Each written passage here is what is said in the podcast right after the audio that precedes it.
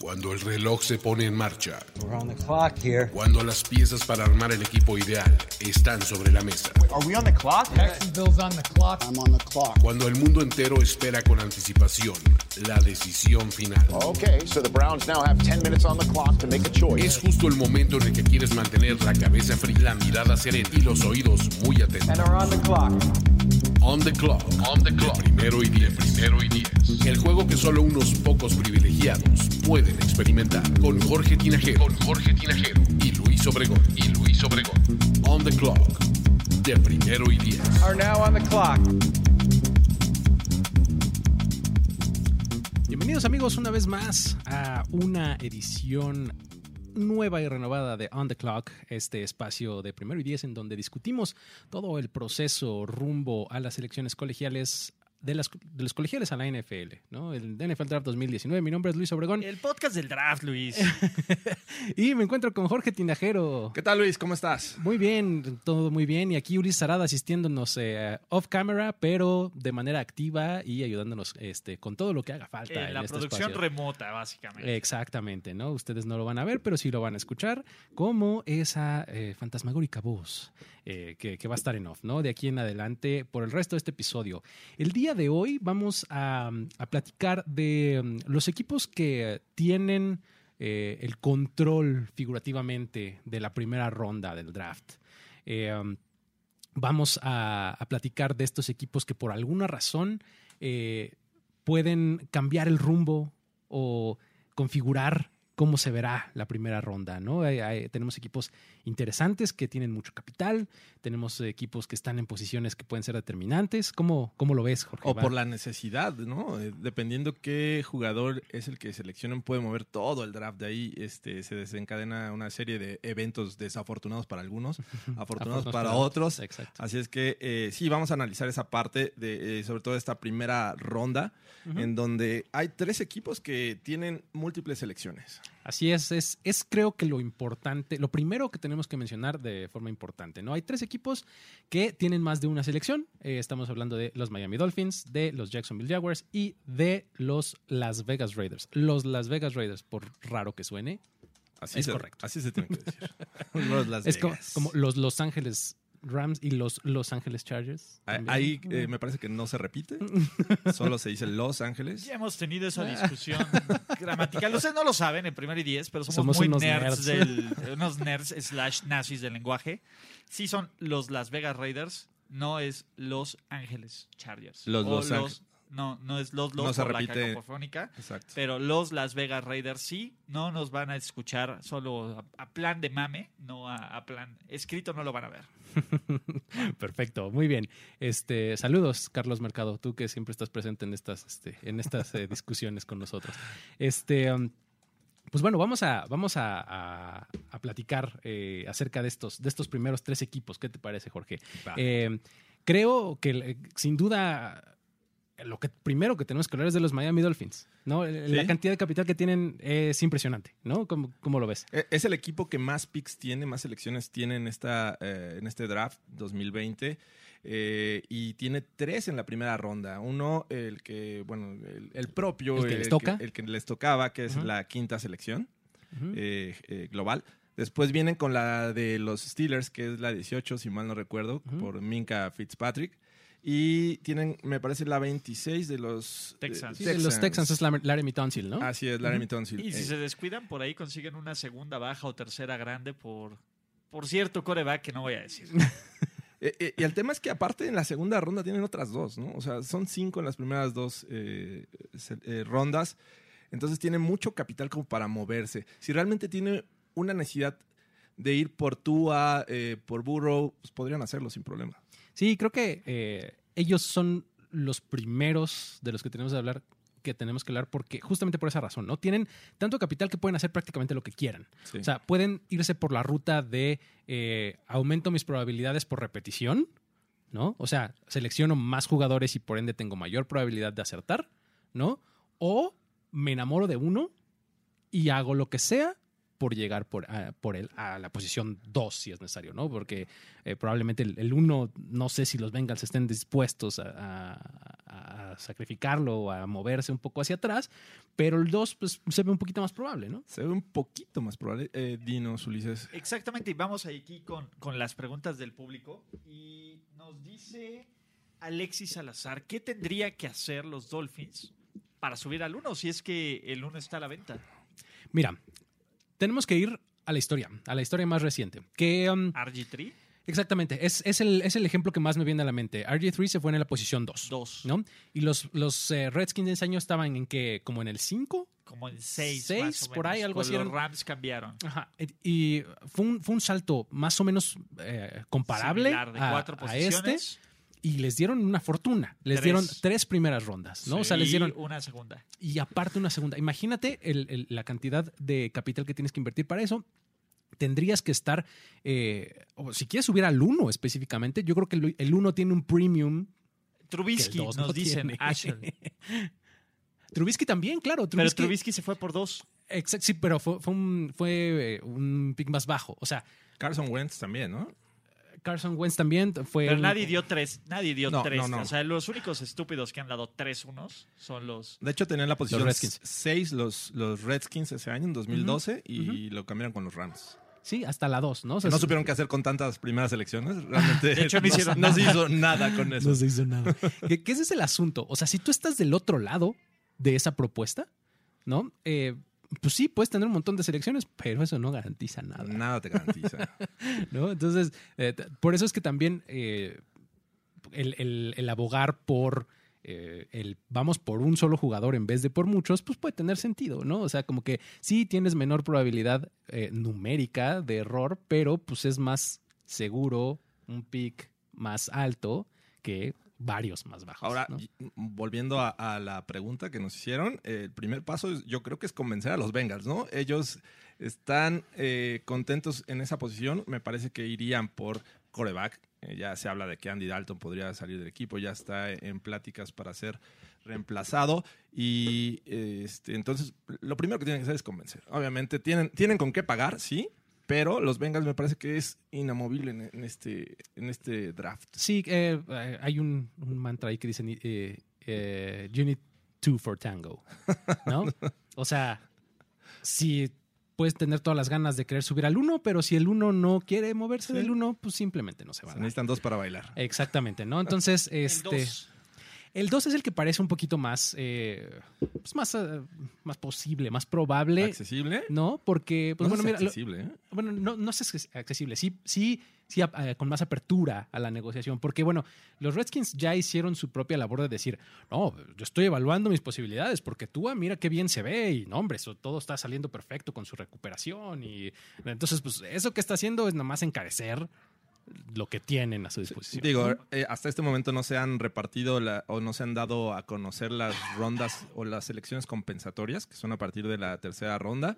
Eh, hay que esperar, pero los Redskins tienen seis picks esta selección. Eh, salud. Eh, eh, me suena creíble que este equipo pueda moverse hacia abajo y hacerse de un, unos, un par de picks más. Y hablando de los Redskins, digo, eh, muchos nos dicen, ¿sería un error que los Redskins no agarren a Tua? ¿Creen este hype de que los Redskins van por coreback o simplemente es temporada de vender humo y de que quieren, de que quieren bajarse y de que quieren conseguir el mayor, este, el mayor beneficio por bajarse ese pick 2? Sí, creo que es- ese es el caso, ¿no? Creo que eh, tienes a un quarterback demasiado joven todavía en Dwayne Haskins que tomaste el año pasado eh, en la primera ronda. Eh, creo que irte por un nuevo quarterback otra vez en la primera ronda eh, no le veo yo mucho sentido. Creo que sí lo que están haciendo es encarecer sus propios recursos. Yo creo que tiene algo de los dos, ¿no? Eh, finalmente es una nueva administración en Washington, llega Ron Rivera, eh, aquel, aquel entonces en el que llegó a, a Carolina fue en 2011 y su primera selección fue Cam, Newton. Así es. Entonces no vería mal que realmente fueran por Tua, si es que es su hombre o algún otro, no sé, se me haría muy alto ir por Herbert a estas alturas, pero este, yo sí les creo un poco, pero obviamente también hay, hay que empezar a, a incrementar el valor de, de esa segunda Son los. Redskins, ¿no? Nunca hay que darlos por... Nunca podemos dudar de, de lo que pueden llegar a ser.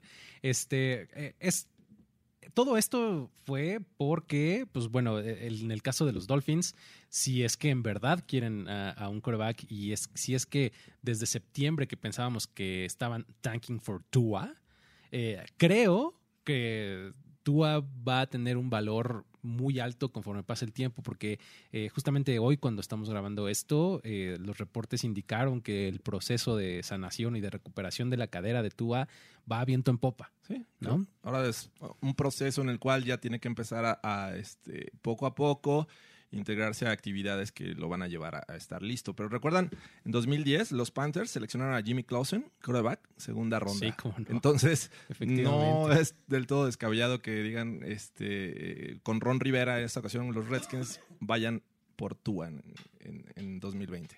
Perfecto. Entonces, eh, todo esto es porque, pues bueno, los, los Dolphins podrían subir hasta donde quisieran, ¿no? Ahora, el siguiente equipo en el orden, digamos, que tiene más, más de una selección es Jacksonville, ¿no? No, los Raiders. Eh, tienen el 9, los... los Eh, me- lo- los Raiders tienen el 12. 12 y Ok. 19. Ajá, y los... Ah, pero cierto, los, los, los Jaguars, Jaguars, tienen el 9 una, y una el... más alta, sí. tienes 9 toda y el qué, el razón. 20 cacho, ¿no? Por ahí. El 9 y el 20. El 20, Sí. exactamente. El 20 que es de los Rams. De los Rams. El Así Jalen es. Ramsey. El Jalen Ramsey, exactamente. ¿No? Eh, los Jaguars, eh, creo que son un equipo que tienen, eh, que tiene eh, pues un montón de problemas de identidad todavía, ¿no? Porque no sabemos si, si van a quedarse con Nick Foles, el agente libre millonario de la del offseason pasado, o le van a entregar las llaves del reino a The Man, Garner Minshew. Que yo leía que ya estaban como que... este, Está en el mercado prácticamente Poniendo en el mercado a Foles. a Nick Foles, ¿no? O sea, se van a aventar con Minshew la, la siguiente temporada. Y nosotros también, bigotes para todos. Es, es favorable para primero y diez eh, esta decisión de los Jaguars.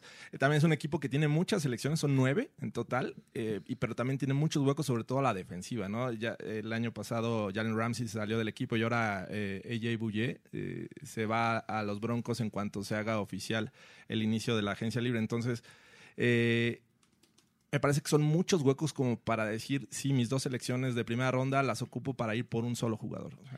Yo también lo creo. Eh, además, los Jaguars están en, la posición 9, que, pues bueno, no deja de ser un pick bastante pues, eh, deseado, por así decirlo, pero eh, ya pasaron ciertos, eh, ciertos equipos que tenían unas necesidades muy claras, sobre todo de coreback, porque los corebacks son los que, los que ponen eh, como la narrativa en su lugar, ¿no? En la primera ronda, ¿no? Dependiendo de cuántos corebacks se vayan en el top 10, es cómo se va a, a desarrollar las- el, el resto de la primera ronda, ¿no? Entonces yo creo que ya en el 9 ya pasaron los, este, los Chargers, los eh. Dolphins, los, etcétera, ¿no? O sea, Sí. que, que- que- que podrían estarte eh, como quitando espacio o, o tal vez ah, tomando jugadores que podrían tú desear, ¿no? Porque en realidad ellos lo que van a querer son corebacks. Todo indica que le va a llegar valor, ¿no? A los Jaguars. Sí, que justamente. Es que justamente eso es, eso es lo padre. Cuando entre, entre más corebacks se van temprano, más valor cae a, a la mitad de la primera ronda. Exacto. Pensemos rápido. El coreback no siempre es el mejor jugador del draft, por lo menos en el Big Board. Jorge, en tu Big Board, en el top 5, ¿cuántos corebacks hay? ah, solo puso a Burrow. Uno. Solo está Burrow. Ujú. Uno, ¿no?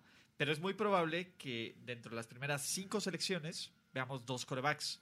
Y dentro de las primeras 10 veamos tres corebacks, ¿no? Y tu segundo y tu tercer coreback debe estar entre el 20 y el 30 de los mejores jugadores Sí, del Justin draft. Herbert debe estar eh, rondando, tal vez ar- ar- arañando Arañando ese top 20. 20. Entonces, jugadores que son muchísimo más valiosos, por ejemplo, un Chase Young, que si alguien sube al 2 por Tua, Chase Young, que es el mejor jugador del draft, se va a ir el 3. Y luego Brown, que es el tackle, que probablemente es el segundo mejor jugador del draft, se va a ir en 4.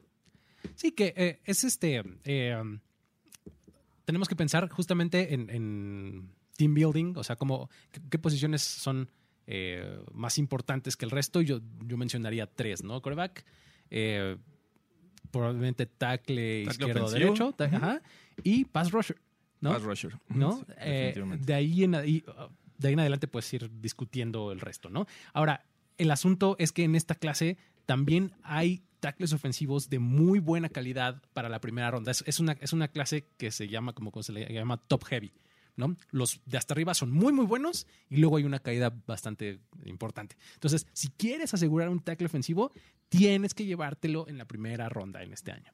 Entonces, probablemente equipos como los Giants eh, o como Arizona, que probablemente en una de esas esté en el mercado por un tackle, eh, Le surge. les este, eh, se vayan a acabar llevando. Los Dolphins con una de pronto. esas tres eh, selecciones podrían ir por un tackle ofensivo. Les ¿Por qué surge no? la línea, la línea, reforzar la, La, línea peor ofensiva. línea ofensiva del NFL. Sí, junto con los Cardinals, definitivamente. Que por ahí muchos mencionan que van por, por wide receiver. Eh, CD Lamb, obviamente amigo y conocido de Kyler Claro, Murray.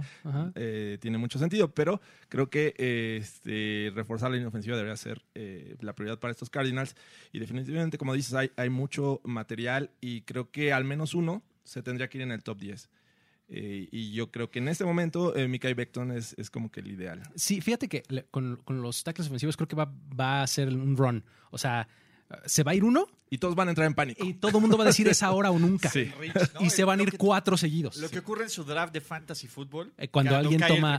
Exactamente, Es cuando alguien toma probable. Exacto, cuando alguien O toma. defensiva. O sea, todo el mundo empieza a entrar en pánico. alguien toma defensiva de la cuarta y ya todo el mundo quiere Ay. tomar defensiva. Be my guest. Pero bueno, está, está bien. Hablando de fantasy, todavía no les podemos decir, pero si les gusta el fantasy y si se quieren hacer cuasi millonarios, todavía no, Estén pero estamos trabajando para eso. Exactamente. eh, caray. teaser. Sí, teaser. teaser. No, Este- perdón, ya.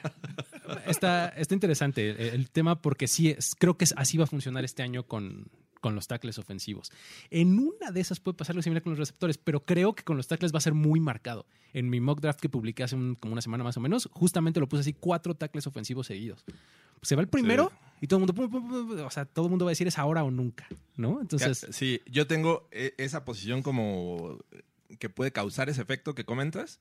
Otra eh, pueden ser los wide receivers, porque también hay mucho talento y pueden decir algunos, yo lo Me tomo espero. en la segunda ronda, este, no sé, los Raiders que necesitan un wide receiver se esperan a su segunda selección de la primera ronda, que es una posibilidad, e ir por un jugador defensivo, pero no sé, o sea, todo puede pasar. Que es una muy buena transición para hablar del tercer, del tercer equipo que tiene dos selecciones en la primera ronda. Ya lo mencionaste, los Raiders están en el 12 y después vuelven a tener un pick en el, ah, ahora verás, en el 19. 19. Era de Chicago. En el Khalil Mack este, todavía está ahí presente ese, ese trade. Yo pensé que ya estábamos en paz con eso y sigue cobrándole el... Ya quieren cambiar a Khalil Mack. Sí, ya, ya lo están poniendo en la venta.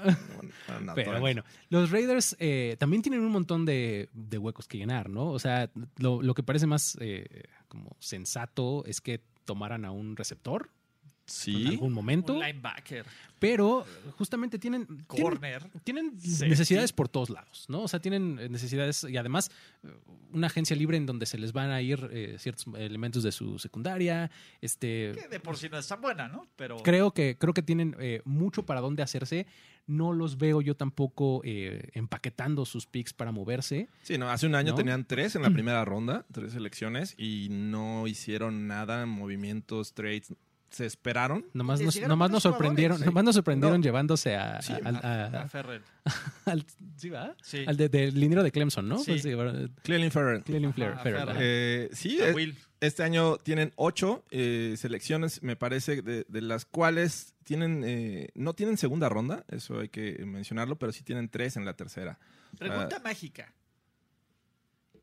¿Ven a Derek Carr en el kickoff de Las Vegas Raiders como el coreback titular? ¿Qué ha Mm, pasado? Y, y creo que es un gran tema ahorita para tocarlo aquí. Sí. Eh, cuando uno escucha hablar a Mike Mayock, le brillan los ojos con la mitad de los prospectos que hablan.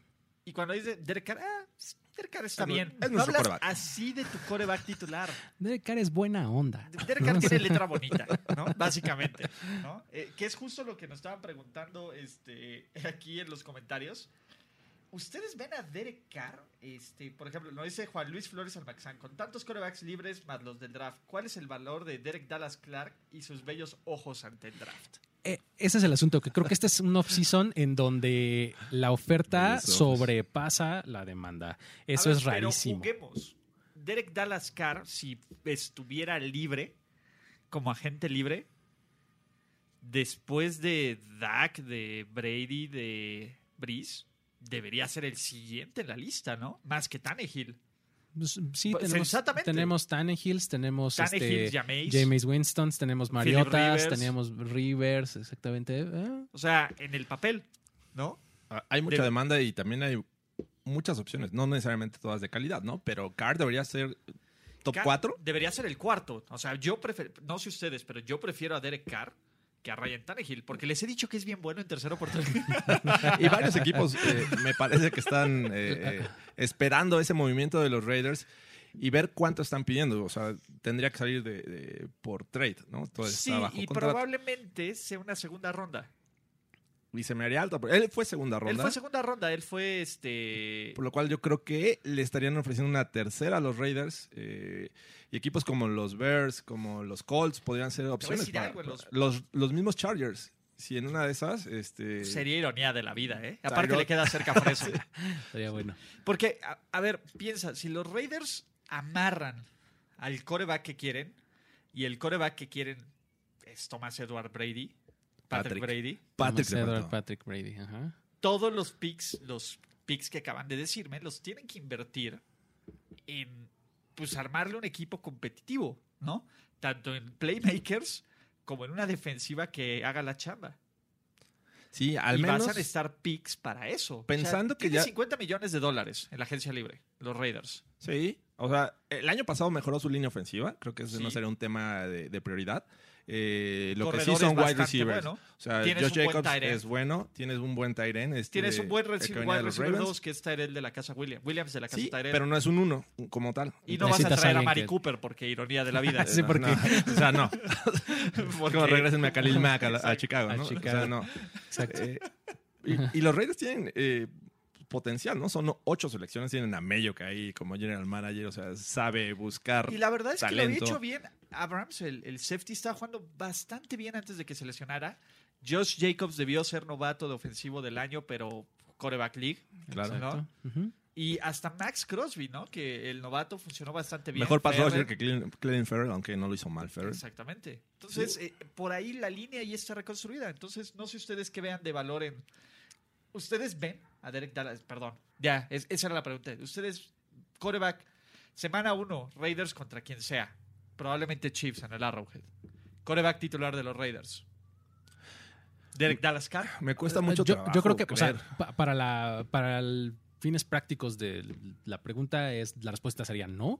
Ajá. ¿Quién? Ya es mucho más compleja la Sí, pregunta, claro, ¿no? pero no. Pero, pero sí, creo que, creo que en este O momento sea, no lo otro veo. equipo que va al, al carrusel de corebacks. Sí, no, creo Sí. que ya lo había mencionado. Brady en el oeste con Mahomes en los Chiefs. con- es un equipo que va a la alza, que puede estar dominando eh, la división al menos. Brady no le da miedo. ¿no? No, ah, espérame, pero no, Es no como vas a llegar. es- no vas a llegar con el equipo de siempre. Tienes que llegar a un proceso de adaptación, aunque sea Brady. Entonces, eh, no lo veo Tres en el partidos, oeste del- de la americana. Así es que tendrá que buscarlo por otro lado. Los Raiders podrían buscar, a lo mejor en, en el mismo draft, un, un, un quarterback. El Herbert, que, el que ¿no? quiera, este, Herbert podría ser una buena opción. Obviamente tiene algunos intangibles ahí que hacen que lo cuestionen, pero este, Es- es, una buena opción. Sería difícil, creo yo, que los, Raider- los Raiders, estando donde están, eh, consigan a Herbert, creo. Eh, sí tendrían que moverse, yo creo, porque Los antes, 12, ¿no? sí, antes de ellos tienen a los Chargers y tienen a, pues, a Carolina. O sea, son dos equipos que, que podrían ¿Les estar buscando. Jordan Love? Sí, exactamente. Les, lleg- les llegaría, bueno, el resto, ¿no? El de- del cuarto en adelante, ¿no? Sí tendrían que moverse. No creo que lo hagan, sinceramente. Yo creo que es de ir por coreback. Los Raiders irían un poco más tarde, ¿no? O sea, irían por ahí en la segunda ronda, en la tercera o algo así. Y pues, no sé, traer a alguien en la agencia libre o algo así. Hacer Philip una Rivers combinación. Para completar la ironía. Hacer alguna combinación ahí interesante, ¿no? Así es. Creo que esos son los equipos que, que- que por capital y por cantidad de picks podrían estar eh, dictando eh, la, la primera ronda. Y eh, pues bueno, otra, otra razón por la que equipos pueden eh, controlar o dictar cómo se va a ver esta primera ronda es justamente los que están en posiciones eh, pues como Trade deseadas. down, ¿no? Exactamente, Exactamente. ¿no? O sea, ya, ya mencionamos a los Redskins que están en el 2. Higher ground. Exactamente. Eh, it's over, Sí, los- Anakin. Los Redskins.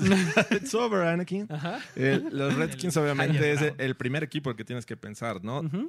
Eh, ya todos estamos asumiendo que Cincinnati va a ir por Burrow. Ujú. Y bueno, el, el draft va a comenzar en la segunda selección, que es o vas por, por Young o vas por Tua, ¿no? y, y de ahí pues ya se deriva una serie de, de- de eventos. Eso cambia todo. O sea, eh, si los Redskins se quedan ahí y toman a Tua por la razón que sea, eso avienta todos los mock drafts por la ventana y se va a tener primera ronda nueva, casi casi, ¿no?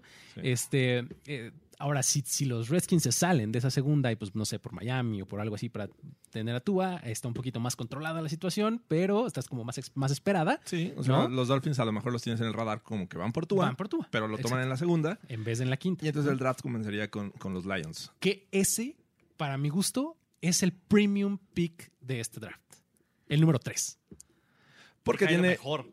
Exactamente. Y a, me- y a menor precio. Vas a tener a tu disposición prácticamente todo el board y todo lo mejor del board. ¿no? O sea, probablemente ya se te fue Chase Young, pero nada más. O sea, el premium pick lo ¿O tienen no? los Lions. ¿O no? Si, si ¿O es no? que fueron corebacks del 1 y el 2. Exactamente, O sea, probablemente ahí está. a Young, obviamente Bueno, a ver. Okuda, se ha, se ha mencionado Los mucho Lions con son los tan Lions. pendejos que van por Hebert en el 3. Fíjate que si fuera los Lions y estuviera en, en mis prioridades el coreback, obviamente bajo. O sea, en tres no tomaría. Por eso, pero son los Lions. Es lo, es lo más Detroit que puedes hacer. Pero he's a genius, recordemos.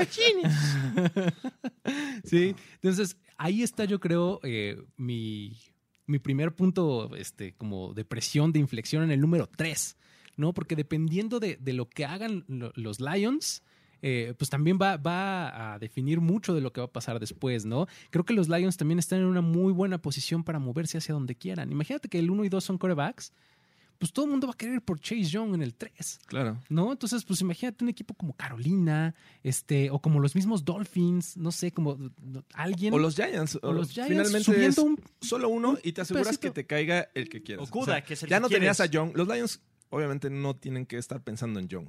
Ha- Haz de cuenta, ya no lo tengo en el radar. Está disponible, sí. Cambio mi pick. Me, me bajo con los Giants. Giants están buscando defensiva. Ok. Me aseguro todavía el jugador que tenía en el radar. Puede ser. Okuda, Isaiah Simmons. O sea, e- ese par yo creo que estarían contentos. Exactamente, mira, si los, si los Lions se, se regresan uno, una o dos posiciones, de todos modos van a tener a un jugadorazo, ¿no? Entonces creo que lo- eh, los Lions tienen, Pero tienen a Que Matt lo Patricia. sepan usar es otra cosa. tienen, a, tienen a su favor eh, toda la situación, ¿no? Creo que ese es, ese es mi primer candidato. ¿Tú cómo ves, George? ¿Cuál, cuál te gusta a ti? Pues, Obviamente también eh, eh, tengo en el radar, aparte de, de los Dolphins, que es como que el, el pick que puede cambiar también el draft, sin duda también son los Chargers. O sea, ¿qué van a hacer los Chargers en la posición 6? Suponiendo que ya no tienen eh, coreback, obviamente Ya lo, no lo- tienen quarterback. lo necesitan, pero Está este, ¿cómo se llama? Eh, quiero Ty Goat. decir. Sí. Ty Goat. Tyrod Ty Taylor. Goat. ¿Sabes qué? Siempre le, siempre le quiero decir Tavares Jackson. Tavares. Tarvaris. Tarvaris Jackson. Siempre le quiero decir así, no sé por qué, pero sí, es, es Porque Tyrod eres un Taylor. racista, No sé. Luis, crees que todos son iguales. Es La séptima caballería. Empiezan con T los dos. Es, no es por eso. Ay, O sea, Porque nos ves iguales, Luis. Tus ojos no puede haber corren, diversidad. este, tienen el mismo estilo. No, la verdad es que, o sea, es Ah, es crucial este pick de, los Chargers porque ¿qué vas a tomar? Ya acaban de hacer un trade eh, posición por posición con, con los Panthers, ¿no? Ujú, Este, en línea tackle ofensiva. ofensivo por tackle ofensivo. Eh, se les va a un running back, pero acaban de darle una extensión de contrato al otro. Eh, también les hace falta defensiva. O sea, ¿qué vas? Pero Es- no se ve un equipo- defensiva, ¿eh? Se, se- se ve un equipo en teoría sólido, le faltan algunas posiciones clave, pero coreback sigue siendo la, la Línea prioridad. ofensiva. La Entonces- línea ofensiva de los Chargers es malísima. Puede ser, pero tomar ma- más, yo creo que más un, un jugador al interior de la línea que tackle ofensivo. Depende mucho. A ver, pon tú que los Chargers eh, hacen un milagro y traen a Jameis. Porque, venga, Ok, porque Anthony Lynn dice es mi panita, ok. ¿no? O pues Ajá. que, ¿no? Y de ahí, ¿qué tienes que hacer? Pues reforzar la línea ofensiva. Sí. Sería la necesidad más evidente de los Chargers. Ya teniendo cubierta Aquí esa cuando necesidad, tengo que hablar sí. de los equipos sí me gusta. Cuando tengo que hablar Sí, de los que- jugadores, no. Ok. O sea, me parece lógico ya teniendo resuelta esa posición. Pero si llegas a, a este draft sin el coreback, si- siguiendo con Tyrod Taylor, me parece que, tenían que tendría que pensar Justin Herbert. En irse para arriba. No, bueno, obviamente, ya. pero si ya le- no pudieron subir y, y ya se fue Tua y se fue Burrow, obviamente el que te queda eh, debería ser eh, Herbert, ¿no? Pero ¿qué haces? ¿Te ¿Bajas o lo tomas en la sexta? No, hay que, hay que tomarla cuanto antes, yo creo. O sea, mira, incluso si, si eh, en el si siguiendo la lógica que hemos tenido, en el pick 3 Detroit toma un jugador defensivo, como sea que se llame, y los Giants toman al otro jugador defensivo, a un tackle o algo por el estilo, al- y los, los Dolphins ya se subieron al 2 o lo que sea, y los Redskins agarran línea ofensiva por el caso la de verdad Trent es Williams. que la verdad es que no tienes ni que moverte de ahí, ¿no? Podría caerte Sería a tu como- regazo, Como el Ryan Tannehill de 2012. Sería Herbert, ¿no? ¿no? O sea, Exactamente. no lo ves como top 10, pero Pero ahí está. se podría convertir. Exactamente, ¿no? Eh, solo para terminar el tema de Tygoat, Fernando Contreras nos dice, Luis ve a todos los pasadores de color, como Aaron Rodgers ve a sus receptores, solo los distingue con post-its Con el name tag aquí. ¿no? Como novato. en el casco. Sí, sí, pues, sí. Perdonen ustedes. Eh, es que los no dos te disculpes, Luis, así eres. No, es que los dos empiezan con T, es, es por eso, de verdad, no, no, es, no es otra cosa. Pero bueno, este, eh, um, sí, ahora, en el, en el, dado, en el dado caso que, que tú creas que hay alguien más atrás de ti, llámese Indianapolis Colts, llámese, eh, no sé, incluso Carolina Panthers, que se te podría anticipar a llevarse a Herbert, Es que- pues es entonces vete para arriba. Es que los Redskins podrían hacer trade down dos veces. O sea, piensa primero del 2 al 5 Ujú. y luego del 5 más abajo. Al 6 pon tú con los Chargers. O, o al 7, el que quiera saltar a los Chargers por ese tercer coreback. O sea, los Redskins Sí. se pueden hacer pendejamente millonarios. Es- en es- este Los Bucks, imagínate desde la 14. Es que es a lo que me refiero. Hay por lo menos unos dos o tres equipos más que si quieren asegurar coreback, al que hay que anticipárseles a los Chargers. ¿No? Porque ya tienes a los Dolphins y a los Bengals cubiertos, hay que anticipársele a los Chargers. Entonces hay que, hay que meterse al top 5, ¿no? Entonces, eh, los Chargers no se pueden dormir en sus laureles, yo creo. O sea, Ahora, ¿qué tal si Miami no va por coreback? Y Miami dice, pues, trade down. de- porque me hacen falta picks, ¿no? Porque, a ver, al final necesitas Sí, tantos, no. necesitas tantos jugadores en. Miami. La a ver, que puedo ganar con Ryan, Fi- Ryan Fitzpa- Fitzpatrick, ¿no? a ver, le ganaron a los Pats con Ryan Sí, Fitzpatrick. en claro. No, es, es- Pu- es genuino. Puedo ganar con Ryan Fitzpatrick. Puedo ganar un año con Ryan Fitzpatrick. ¿Cuántas temporadas más es la duda? Puedo, y puedes tomar un quarterback un poquito más tarde. Pero Rosen, todavía tienen a Rosen. There you go. ¿Ves? Yo no lo dije. Yo no lo dije. Pero a ver, piensa, a ver, Miami, huecos, todas las, las cinco posiciones de la línea ofensiva podemos decir que es un hueco. Sí. Bueno, pero Eh, probablemente con Tonsil. eh, ah, no, Tonsil se fue. Se no, fue, se perdón. fue, sí, por eso, perdón. Por sí. eso, sí. Ajá. No, No, sí, las cinco. Nadie vale la pena. Ajá. Sí, se fue ¿No? Tonsil y Juan Eh, James. la posición de corredor es una necesidad. Calen Balach, perdón. Necesitan Sí, running no es. sí. ¿ok? Exacto. La posición de linebacker en cualquiera de sus facetas También. es una necesidad. Y si por ahí le pones un corner o un safety, Defensive backs, perdieron a- defensive back, a- este, Un buen pass rusher. No sé. este, Pues todo. todo, de todo. todo. Necesitan de todo. A ver, piensa. Perdón, es el equipo que más selecciones tiene. Exacto, pero si empiezas a invertir, hasta un tight end, pero bueno, si todavía creen en que el Siki, En- bien por ustedes, pero piensa, necesitas llenar tantos huecos a la ofensiva que al coreback que lo pongas ahí, y si estás dispuesto a dar picks del draft para obtenerlo, lo vas a poner en una situación igual de precaria que la que pusiste a Rosen. Injusta. Sí, que mira, es, también eh, una cuestión de, de filosofía de team building. Eh, hay quien, quien prefiere empezar por el quarterback, ¿no? Y, y después rodearlo con talento. Y hay quien lo prefiere exactamente al contrario. Pongo todo, todo, todo lo necesario y para así que sea fácil. para prácticamente cualquiera. Es que ve. Dak. Ajá, ve sí. es el precio Dak. Exactamente, Dak y es- llegó un equipo armado. Y ahora Dak es el agente libre más cotizado. Es un tipo que, la verdad es que jamás vamos a decir Dak es el mejor coreback de la NFL. Pero los Cowboys podrían ganar con Dak. Exacto, entonces creo que esa es, esa es la, la filosofía que, que muchos equipos están siguiendo hoy día, ¿no? O sea, vamos a armar un equipo casi casi a prueba. Por la escasez de la posición, de, de la calidad en la posición, ¿no? O sea, es. no tienes eh, 20 Tom Brady's al año, ¿no? Entonces tienes que buscar el plan B y como lo hicieron los Cowboys, lo hicieron bastante bien, ¿no? Formaron Y una no, buena línea Sock ofensiva, for Lawrence, ¿no? un running back muy bueno, efectivo. Lose for Lawrence. Sería. for Lawrence o Tank for Trevor. Ya, O Tank for Trevor. sí, y Tank ya. for Trevor, exactamente. Tank for Trevor, lose for Lawrence. Y listo, Exactamente. ya. Ujú. Puede ser. Lame for Lawrence o algo, no sé. de- Escoja usted su aliteración favorita. Este, um, eh, pues bueno, creo que esos, esos son, es el punto siguiente, ¿no? El 6. Ahora, como, como equipo a seguir en esta primera ronda, justamente lo mencionaba yo ahorita de pasada, son los Colts, ¿no? Porque, bueno, los Colts eh, están en el, pues como en la encrucijada de que, pues bueno, los tomó por sorpresa el retiro de Andrew Locke antes del inicio de la temporada pasada. Eh, dicen vamos con Jacoby Brissett, eh, incluso tienen una extensión de contrato con él, le queda por lo menos todavía un año eh, de, de digo, de, contrato pues, bien pagado y estable. Pero pues no sé si esa sea la ruta en la que quieran ir los Colts, ¿no? O sea, probablemente tengan a Brissett ahí y quieran o puedan eh, subir por otro coreback. Eh, la verdad es que es, es un punto también interesante a seguir los Eh, Colts. Y, y se ha mencionado mucho que este equipo podría ir por Philip Rivers, un, eh, como el coreback veterano, La mientras formas... Vainilla de lo que puedes hacer. Sí, pero mientras formas a alguien que no, no sea Brissett, me parece que Brissett es, eh, Es el que ya, pide ya- sus ya llegó a su techo. O sea, de ahí no va a pasar. Entonces, hay que buscar el, el siguiente coreback a formar. Me parece que Frank Reich eh, eh, fue coreback, eh, tiene la posibilidad de formar un coreback. Eh, con Rivers en, los controles te podría dar tiempo, tal vez uno o dos años, en lo que tienes un buen producto. Y creo que Herbert aquí encajaría perfecto. O sea, es un tipo que eh, todas esas dudas en cuanto a intangibles se podrían ir puliendo en dos años. Exacto, creo que ahí Herbert hace mucho sentido. Y también a, quien he visto mucho proyectado a los Colts es justamente a Jordan Love.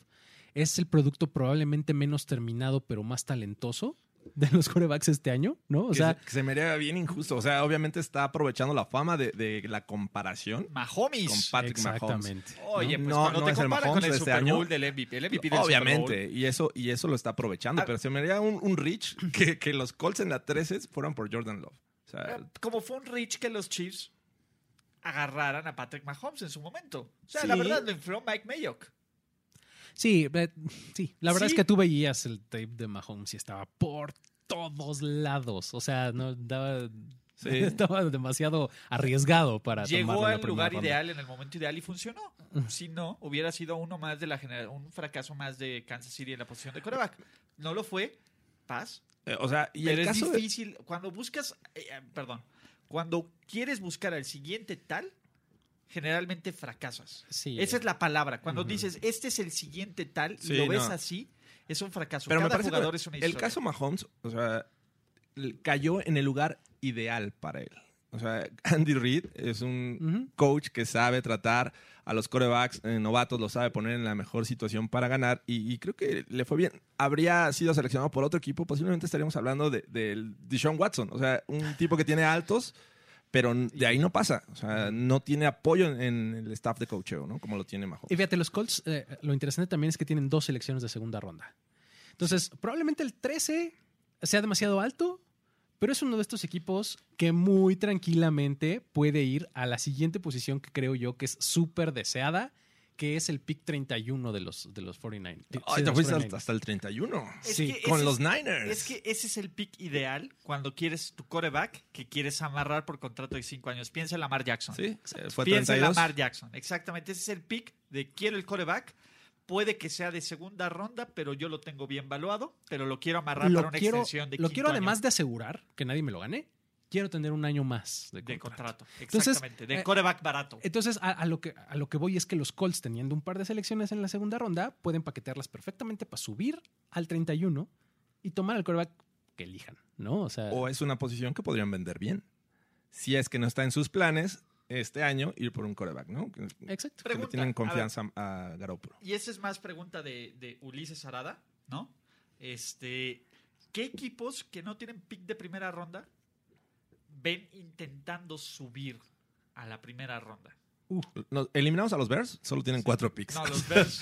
Ellos están en una los situación Bears muy son los. Steelers de la agencia libre, ¿no? Básicamente. Los Steelers. No, por eso, los Bears son bueno, los sí, Steelers eso, de la no. agencia libre. Eh, los Steelers rara vez suben. O sea, tiene que ser un jugador que les enamore. Yo les puedo decir que los Steelers no van a subir. No pues hay plan. Los que no tienen son los Steelers, los Bears, los Rams y los Texans este año. ¿no? Así es. Entonces, de esos ya eliminamos a los Bears. Quedaría eh, Houston, eh, Steelers y Rams. Déjame ver el poder que tienen estos equipos. Ah, el que más selecciones tiene ah, eh, de ellos eh, serían... Chicago tiene cuatro. Sí, no, los Bears no. Tendrían que ser los Rams, que tienen cinco. O sea, realmente estamos hablando de equipos que tienen muy pocas selecciones. Los Rams tienen cinco. Los Sí, o sea, y Steelers y los segunda ronda es de las Texans y los Bears 52. tienen cuatro. Olvídenlo. No, o sea, creo que no, No hay, hay forma. posibilidad de que No regresen de que- a la primera Muy ronda. O sea, complicado. los Mira. Steelers ya que, que empiece que empiece el training camp, que empiece la ceremonia de inducción del Salón de la Fama para sus muchachos. Sí, y o ahí was a special moment. Sí, Pero espera. sabes que este, creo que eh, ellos tienen que eh, encontrar la manera de, de encontrar talento un poco más tarde. O sea, no, no los veo yo tampoco moviéndose hacia arriba eh, a ninguno de los, de los cuatro. Eh, um, creo que específicamente en esos equipos, eh, lo que va a dictar es más la profundidad de, las, de la clase que, que el talento, ¿no? O sea, no, no los veo llevándose. La primera selección de los Steelers es en la segunda ronda, la, la- el pick 49 global. De ahí se van a la cuarta y luego sexta y séptima. O sea, Ah, yo sé que voy a huevonear bien sabroso en el draft. es correcto. O sea, si vas a cubrir Bueno, a los Steelers, sí. solo tienes eh, actividad el segundo día y el, Y el tercero, tercero. solo tres. O sea, me puedo ir a apostar el primer día sin ningún pedo. Sin problemas. No, ni- no- sin el pendiente de que vayan a subir. Nada más ahí las alertas del celular por si suben y me llevo la laptop. ¿No? Sí. Te llevas la laptop por cualquier cosa.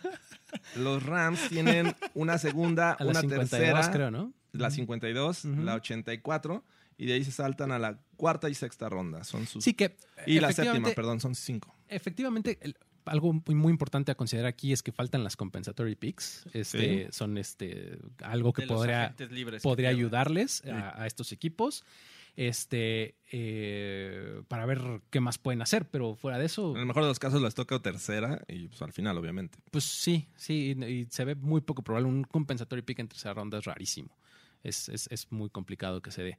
Este, pero, por ejemplo, justamente hablando de este, de este tipo de equipos que se mueven y, y que se podrían mover y demás, por eso yo tengo tan, eh, como tan localizados a los 49ers. Porque los 49ers tienen la selección 31 en la primera ronda y su siguiente pick está en la quinta ronda. No hay segunda, no hay tercera y no hay cuarta ronda. Entonces, a mí me parece como vital para ellos salirse de la primera y recolectar una segunda, una tercera, un algo por ahí, porque si no va a ser muy O difícil. sea, el viernes lo tienen libre. Sí, básicamente el viernes pueden... Hacer lo que quieran. Exactamente. Sí, sí, apostar con Ulises. Exactamente.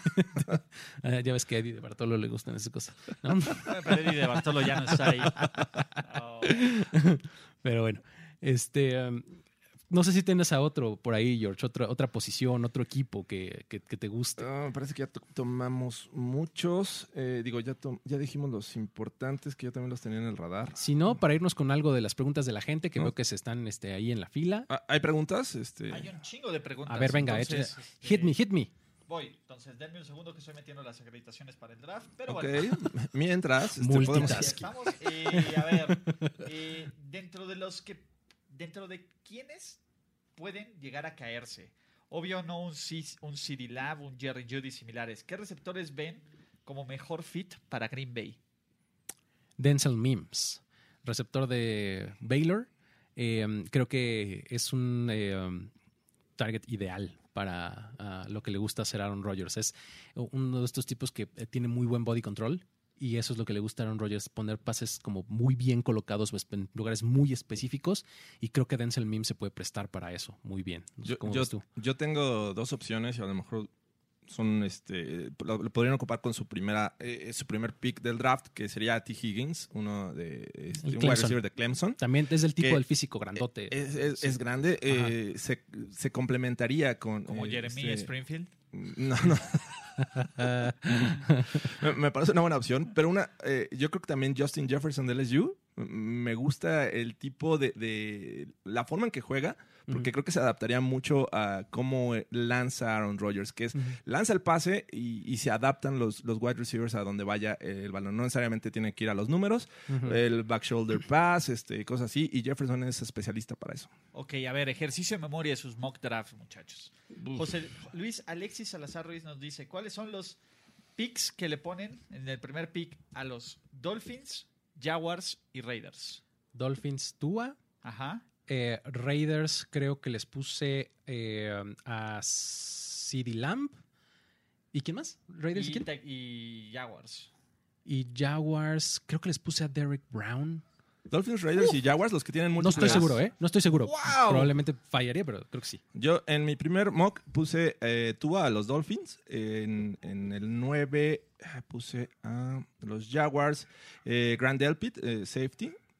Eh, después vamos con los Raiders, que les puse a Kenneth Murray, linebacker. Me parece Mickey que. Beckton les pusiste. Este. Ok.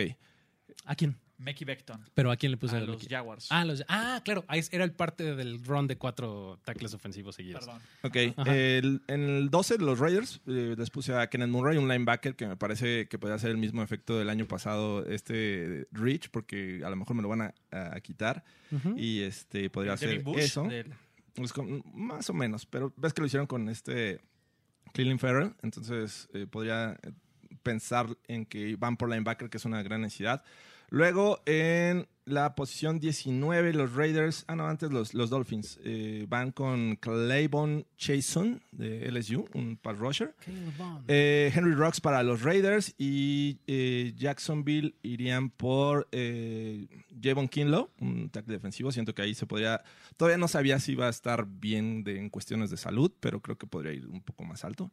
Y creo que me falta un pick, ¿no? De los, de los Dolphins, el que, se, el que era de los Texans. Aquí está. Eh, Austin Jackson, tackle ofensivo de USC. Ok.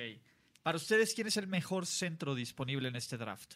Válgame Dios. Eh, está eh, eh, Ah, tardía. ahorita te digo. está Sí. tardía la, la selección en la. O sea, no ven en primera ronda. un. No, ningún, Ta- jugador de, de-. No, tampoco. Ni Tyrant ni centro. El, el mejor valuado es Tyler Valladass de, de Wisconsin, eh, que creo que pues, podría ser una, o sea, se podría ir al final de la primera ronda si es que algún equipo está con mucha Pero necesidad. están muy enamorados. ¿eh? Exacto, es que sí, no lo sí veo causa mucho amor. Otro que pu- pudo haber eh, como que subido su stock, eh, pero se lesionó en el, en el combine es Lloyd Cushenberry, este, de LSU. Entonces, entre esos dos está el, el primer eh, centro seleccionado. Y la verdad es que mm, yo no lo veo en primera ronda. ¿eh? Creo que sí son prospectos de segunda en el mejor de los casos. Ok, y en su ronda. bonita sección gustada, el hijo de famosos, ¿no? El Moss. hijo de Randy Moss. ¿Cómo lo ven en este draft? Este eh, está bien, es, es un buen Está tight end. chido. Eh, es, es un buen tight end, nada, es- o sea, ¿Es tight end o receptor? Tight end. es tight end. Ok.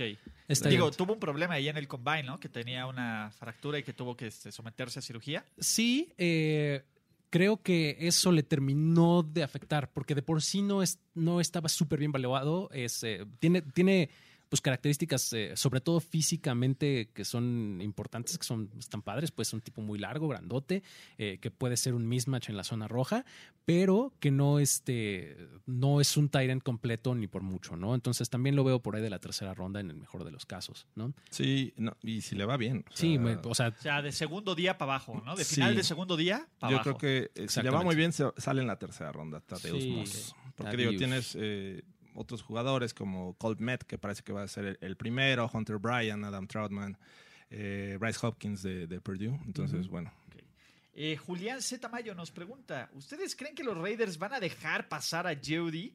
Al Davis se retorcería en su tumba. Al Davis lleva en su tumba No, bueno. retorciéndose como Al- 10 años. Eso pasaría si dejan ir a Henry Rocks, que Sí. él es el velocista. más rápido. Ajá, exactamente. El premio Ajá. al Davis Jerry- para él. Este Judy lo que tiene es que corre muy buenas rutas. O sea, se puede, puede crear separación haciendo el primer corte. O sea, ya con eso está solo el tipo.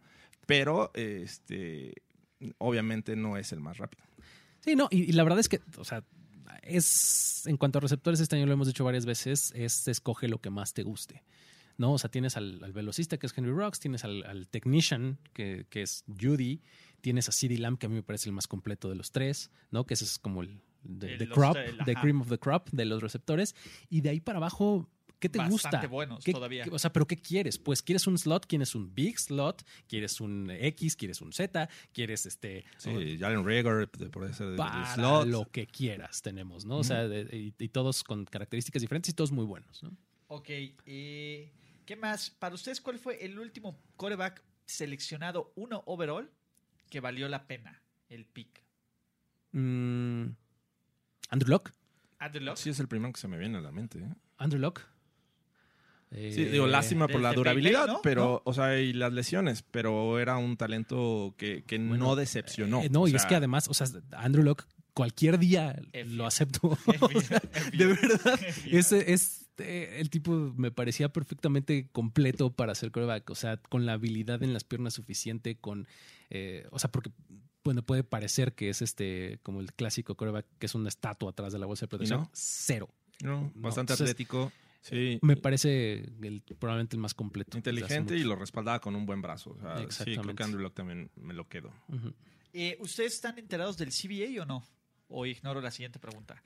Eh, nos están preguntando si en el siguiente CBA, que quién sabe si se firme por lo que estamos Ajá. viendo, eh, hay una cláusula de, quin- de extensión de quinto año de contrato. No, la verdad no lo No, conozco. la No, ahí esa te la debemos, este, Julián. Lo vamos a estudiar y la, a la siguiente lo, lo Es que creo que hay como respondemos. 456 páginas Sí. entre Sí, el conocimiento no, y nosotros. Yo neces- sí, no, no, no, espérate, aparte de esas 46, es todo lo que tienes que saber de estatutos laborales de Estados Unidos. Si ni siquiera lo sabemos de México, Sí, es, ahora imagina, y, complejo. la inglés de terminología legal, puta madre. Y es lo que se hablaba, ¿no? Se los mandaron a todos los jugadores y que iban a acabar siendo asesorados por sus representantes. Sí, claro. Tú di "Di- que sí, di- cabrón". dime, dime qué me conviene. O sea, Exacto. no lo van a leer. Como líder charro.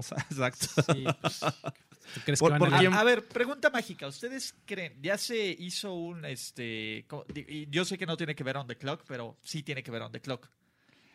Ya se volvió a poner una fecha límite que es el 14 de marzo para votar. Para votar sí ¿Ustedes o qué creen? ¿Favor o en contra? Un sí, un, los que estén a favor, los que estén en contra. ñe. O sea, ¿qué creo que va a pasar? ¿Ustedes qué creen que va a pasar? ¿Los van a batear y van a esperar una segunda oferta o van a aceptar esto que les mandaron? Mira, yo creo que por lo que he escuchado y por lo que he leído a los que sí saben y a los que realmente le entienden a esto, creo que son más eh, los que se benefician con las condiciones que ofrece el CBI actual porque eh, beneficia mucho A los de a, abajo, exactamente la- a- a toda la gente, a todos los eh, empleados de, de línea, pues, ¿no? A, la- a- a- a los veteranos los que, tienen sueldo años, mínimo, pues. que es la mayoría, Exacto. Ajá. ¿no? Entonces, eh, creo que por esa razón, creo que puede acabar pasando. Eh, me gustaría que no pasara porque quiero, porque quiero ver hasta dónde llega. la ¿Cuál es ¿Hasta el límite pueden de cada quien? apuntarle los- Exactamente. cada dónde lado. pueden- Exacto, dónde pueden hacer así, muchachos, a, a la NFL, ¿no? Sí, Sí. a ver, de vez en cuando está bien ver tensos a los, a los millonarios, ¿no? Es que, ¿sabes que A mí me da muchísima, como, me causa mucha rareza el que la gente se ponga del lado de los equipos en esto. O sea, ¿por, por qué, ¿por qué favoreces a los putrimillonarios? Que quieren NFL. No. Esa es la verdad. Lo que, lo que pasa es que quieren liga, es que quieres liga. Y, y una parte de mí dice, ¿podría vivir un año sin NFL? Si la NFL se vuelve más justa por los próximos 10 o 15. Por ¿No? supuesto. claro. Bueno, no sé si podría vivir No, técnicamente. eh, a ver, a ver, Ulises. Sí. Cordura, por favor. ¿Ves? ¿Ves, Jorge? Séptima caballería. Ya, ya, ya, ya me estresé. que no lo firmen de una vez.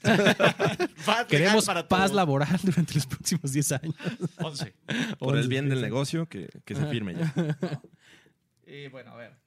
Ah, eh, Leandro dice, este, cambiamos a Jimmy G por todos los picks de Miami, piénselo bien. A Jimmy G por todos los fans de Miami. Muy bien, overreaction. Sí, bastante. Perfecto. Este, ahora, ¿creen que los Ravens vayan por un linebacker o pass rusher? Pues todo parece indicar, ¿no? Los Ravens. Los Ravens. Sí, ¿Qué es lo que necesitan? claro. ¿O un receptor? Sí. Pass rusher Pass me hace rusher. mucho sentido. Pass Creo, rusher. creo que de hecho Sobre me- por Matt Judon, ¿no? La, la, a sustituir a Matt Judon. Sí. Ellos traen el 28. creo que en los si mock no draft puse yo justamente, no sé si a. Jetur. a Jetur. Tienen el 28, sí. Y Este- el 28, ahorita te digo, Luis. El tema es que tienen arriba a lo- a los Seahawks. Es un equipo que también podría ir por pass Por el rusher. tema de Jadavion Sí, ya ves, ¿no? le puse, les puse a Jetur Grossmatos justamente. Eh, los Vikings también Ajá. podrían ir en una de esas por pass rusher. Eh, no hay tanto talento como otros años. Ujú. Así es que yo creo que se van a ir temprano los pass rushers y tendrían que moverse o esperar algo que pues realmente eh, les guste en la segunda o tercera ronda para, para Muchachos, ¿qué es lo más desquiciado que se les ocurre que pueden hacer los Lions con el pick 3? Dejar correr el reloj y perderlo. bueno, eso sería lo más Sí. ¿Quién lo desquiciado. hizo? ¿Los Raiders o Tampa Bay? Eh, hace como tres años No, alguien hace le pasó, como- ¿no? A, Minnesota le pasó hace a como 10 Minnesota. años, no hace Los- como 3, hace como 10. Lo tenemos no más hace fresco, mucho. pero se Sí. le pasó a Minnesota. Sí, sí, sí. No hace mucho les pasó algo así. Este, pues yo creo que tomaron coreback, ¿no? Bueno, En la posición 3, sí. ¿No? Sí. Yo creo que sería como de, ¿eh? ¿What? O sea, Herbert, ¿cómo? que, o sea, que se vaya coreback 1, 2, 3. sí. Sí, A lo mejor definitivamente. puede irse uno, dos, tres, pero no a Detroit. Sería muy... ¿No? pues. O sea, digo, no me sorprendería más que, que- fueran por un coreback este año, Exacto. pero no en la, en la tercera global. Por más que quieras renovar tu posición de quarterback, que lo tomes en el 3 me parece. no Desperdiciar tu recurso, pues. Exactamente, ¿no? Oigan, eh, bueno, creo que ya son todas las preguntas. Perfecto. ¿Qué les parece este formato? ¿No? Eh, con los protagonistas, los que saben del draft, hablando, yo nada más este, moderando. Y metiendo jiribilla. Está padre. Está padre, está, está divertido, que, que no se pierda el formato primero y diez, ¿no? Perfecto. Nada más, vamos entonces a, la- a lo último que tenemos La en el última programa, sección. ¿no? Que es eh, que nuestra gustada sección de El Sleeper de la semana. El George, ¿qué sleeper nos de la semana. Esta ocasión tenemos una historia eh, rudiesca. ¿Recuerdan esa película de Rudy? Eh, ¿Cómo no? de- ¿Cómo no? Del jugador que eh, se empeñó tanto para poder ingresar a la Universidad de Notre Dame. Daniel tener Sorensen. una oportunidad. Ah, no. no, no, no, es Daniel Sorensen. Este año, este Oh, año llega en forma de Zach Miss Day. Es un defensive end. Eh, el tipo No mames, que tembló. tembló. Ajá, Ay, ¿a qué hora? pues no sé, pero nos pregunta el Gush que si todo chido. Eh, que sí. Por Pues, eso, por eso la cerveza, ¿no? Para aminorar estos efectos. Para- la alerta para balancearnos. Sí, ¿no? ¿no? Pero Ah, bueno. Pues, ojalá que todos estén bien. eh, este, pero les decía, este jugador, Zach Misday, es el típico eh, undersized, es decir, que no llega a las al estatura ni peso ideal para una posición. Él se esforzó por ser defensive end. De hecho, desde high school dejó pasar un año porque ninguna, este, ningún programa universitario le daba una beca. Se la pasó mandando correos electrónicos, eh, tratando de convencer eh, gente. Y finalmente eh, tuvo que, después de ese año, acceder a la Universidad de, de- de Temple, los Olds de, de Temple, donde comenzó haciendo, ya sabes, equipos especiales, este, en el training camp inicial. Eh, el tipo se lesionó, se lesionó la rodilla después de, ni siquiera pudo llegar a la primera temporada, entonces le, le pusieron su etiqueta de, de freshman, ya sabes, está... Ah, red shirt, shirt. Digo, de red, red shirt, per- perdón, eh, en la cual pues, no te cuenta a la elegibilidad. Eh, ya de por sí ya tenías un año perdido desde high school, entonces pierdes otro eh, y llega a su año de freshman. En ese otra vez eh, regresa tras seis años de recuperación, digo, seis meses, perdón, se eh, empieza a entrenar nuevamente y se, truena la rodilla otra vez, ACL. Entonces pierde ese red shirt eh, freshman y después el red shirt, eh, medio año de red shirt eh, sophomore. Empieza a tener, este, obviamente entrena, no es titular, no, ni siquiera estaba por el radar. En ese tiempo, déjame decirte, a, a ver si te suena, el coach de esta universidad era Matt Rule. Ah, ¿cómo no? Matt Rule, el que Ah, ahí se tal, va tal vez es lo hayan visto en películas como nuevo head coach. como nuevo head coach de Carolina. Carolina, Panthers, que previamente estuvo en Baylor. Así es. De hecho, antes de Baylor, Matt Rule estaba como head coach de esta universidad de Temple. Eh, ya su tercer año, eh, que es el, el junior, el redshirt junior, le, eh, le dio la oportunidad, una jugada, una jugada, lo llamó, Rudy, le dijo, así, tal- Rudy. eh, ahí está el, el Rudy. Le dijo, eh, Miss Day, ven, por favor, métete. Ni siquiera era defensiva, estaban en la última jugada ofensiva, era un kneel down. Ok. Obviamente le, decían que tenía más cuerpo de fullback, lo pusieron como fullback. Eh, el coreback era un backup, ni siquiera el titular, eh, no entendió bien el, el llamado y la sacó y simplemente pues, aprovechó y tuvo su primera jugada este, real, eh, Miss Day. Eh, regresa a- al siguiente año, pero ya viene una nueva administración con eh, Geoff Collins, me parece que era coordinador defensivo de, de Florida, llega a ser el coach. Le da la oportunidad como titular, pero en equipos especiales. No fue hasta eh, el final de su último año como senior, redshirt senior, donde le dan ya la oportunidad de ser titular. Entonces, ¿Y, y, y qué? ¿Como fullback o como no, defensive end? end, sí. Ah, órale. Sí, Muy y- bien. Y, la verdad es que eh, búsquenlo en YouTube. Búsquenlo en YouTube. Tiene sus momentos. No, no es el, ¿Cómo el se gran llama? jugador. Se llama Zach, Z-A-C-K. Y se escribe su apellido Mesdai, con Y al final. Entonces, eh, le, le dicen, ¿sabes qué? Eh, te hemos visto jugar. Eh, ¿Qué te parece eh, al final de ese año? ¿Qué te parece si te damos un año extra de elegibilidad? Porque pues has perdido mucho tiempo, un tanto con lesiones y redshirt. Dice, de verdad se puede... la- Ah, porque este tipo se estaba pagando su, su, este, Su universidad. su universidad. Temple, ¿verdad? Sí, en Temple, Temple. ajá. Estoy poniendo el link en este momento. Eh, se estaba pagando. Entonces la preocupación inicial es, oye, pero ¿cuánto me va a costar un año extra? O sea, yo ya quiero... No, no te preocupes, vas a ser becado por, por la universidad. Ah, perfecto. O sea, él se le brilla el rostro, este, está contento porque va a jugar un año más, va a seguir siendo titular. Pero resulta que eh, truenan a, a Geoff Collins y llega eh, Rod eh, Curry, eh, un nuevo head coach, pero le mantiene la, la palabra. Dice, ok, vas a seguir becado. Y pues resulta que, que juega todo ese año, tiene buenos números y este, hoy por hoy es una de las posibilidades para el draft. Siento que no va a ser por, por temas de, de estatura. Eh, para ser un defensive end está en 6'1". En Uy. peso está en 2.45 y algunos lo verían como un linebacker, pero no tienen la experiencia como linebacker. Entonces, esa es la historia Rudy que se paga a la universidad, que eh, Se, este, se- se chinga la rodilla. se chinga la rodilla. A pesar, muchos dirán, este, pude haber sido eh, jugador de la NFL, pero me chingué la rodilla. Él, Él lo puede decir él lo dos veces. Puede decir dos veces. Entonces, eh, y bueno, la, la buena noticia para este jugador es que eh, Matt Rule es head coach de De la Carolina. NFL, ¿no? Exactamente, lo Entonces, conoces. Tal vez no salgan eh, No, seleccionados pero en el draft, es- es un buen pero eh, undrafted, undrafted podría free agent, recibir una, ¿no? una oportunidad. Así es que el sleeper de esta semana, Zach Misday. Muy bien, buena historia, George. Este, eh, pues muchas gracias a todos por habernos eh, visto online en YouTube, eh, para los que están descargando este podcast, Dos etcétera. preguntas. A ver, venga, vamos Ah, a cerrar con el, el par estelar y nos vamos. Ok, eh, uno nos dice, ¿los mugrosos Steelers eh, ven intercambiando picks por una selección de este año? No. Mira, es- estos equipos creo que la única opción que tienen para meterse a la primera ronda es dar jugadores. Y no va a pasar. Yo, creo- yo lo veo difícil, ¿no? No, no teniendo como que los Ya no últimos tienen años de Toñito. Roethlisberger, ¿no? O sea, como quitarle piezas a Roethlisberger en sus últimos años no es lo más Sí, porque, inteligente. porque además para obtener una primera ronda tienes que ir a un jugador premium. Sí. Entonces creo que no, no va por ahí. No van a Ya- dar a su TJ. Watt. Entonces, ya no tienen. exactamente. Bueno, sí, no le queda TJ Watt, ¿verdad? Digo, ofensivamente ya no tienen mucho. Ah, no va. Ah. Oh, que la- Oh. James Conn. Oh, qué- James- Eh, Bueno, está ¿Ven un buen receptor para los Bills en el pick 22?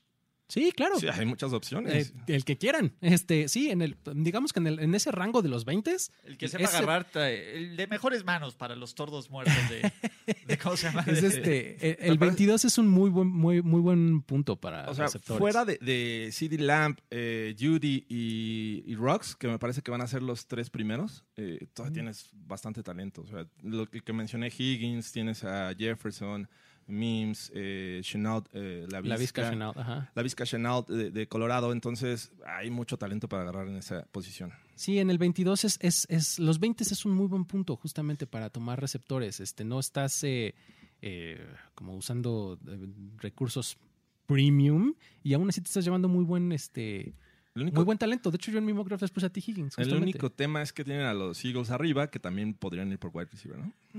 Así es. Eh, ven, eh, ¿cuál es la posición más sobrevalorada e infravalorada de este draft? Con base en el Scouting Combine y lo que han leído.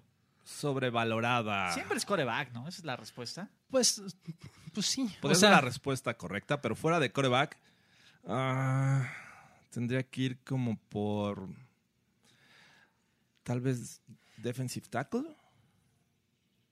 O sea, hay dos muy buenas opciones. dos buenos y Y el resto como que son situaciones, no son de tres downs. Entonces ahí me cuesta trabajo creer que vaya a salir mucho talento del defensive tackle, pero siempre están, eh, son jugadores que siempre están subiendo. ¿Sabes, ¿Sabes cuál es eh, una posición que creo que tiene esta característica que es eh, también muy deseada por los equipos? Cornerback. Cornerback tiene, pues, ah, probablemente uno de los mejores tres jugadores del draft, que es este Okuda, Jeff Okuda. Y eh, de ahí hay un pequeño drop, ¿no? A quizás un par de jugadores más, ¿no? Este, ahí eh, Tienes a Christian Fulton, Henderson CJ Henderson, y Christian Fulton. Y ya, este, y de de ahí para abajo, el de Alabama, que es Dix, que es el hermano de Stephen, que es Trevor Dix, y este el AJ Terrell, que es el de Clemson.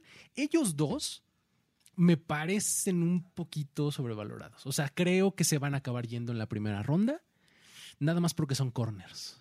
Este, creo que, creo que corners son, eh, es, la, es la posición que yo dirían, "Mm, mejor guardémonos. O sea, o te llevas uno de los premiums o espérate un poquito. Ok.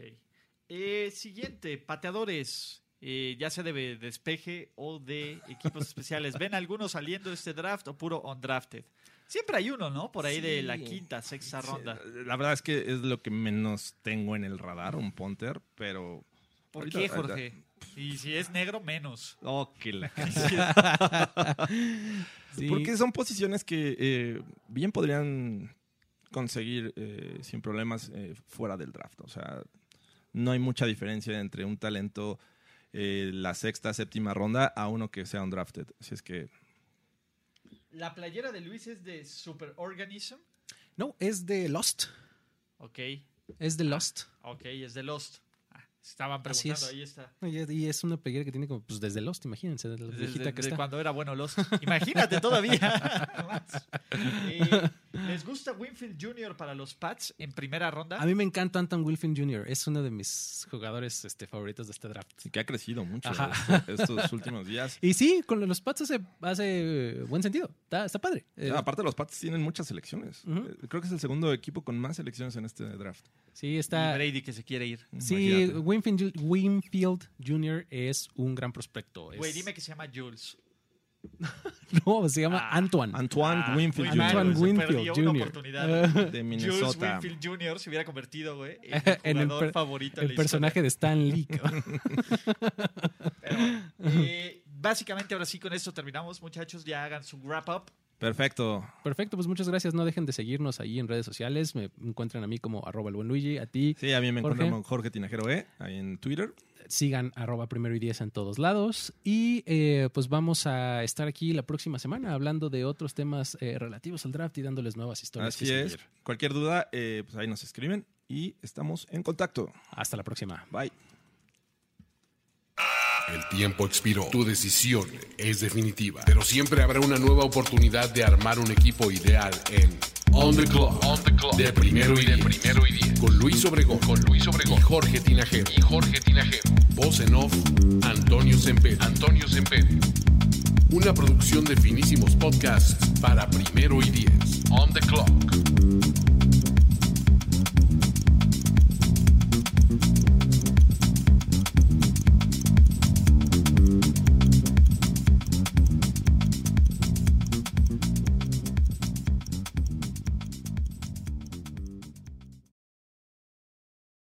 With the Lucky Land slots, you can get lucky just about anywhere. This is your captain speaking. Uh, we've got clear runway and the weather's fine, but we're just going to circle up here a while and uh, get lucky. No, no, nothing like that. It's just these cash prizes add up quick. So I suggest you sit back, keep your tray table upright, and start getting lucky. Play for free at LuckyLandSlots.com. Are you feeling lucky? No purchase necessary. Void where prohibited by law. 18 plus terms and conditions apply. See website for details.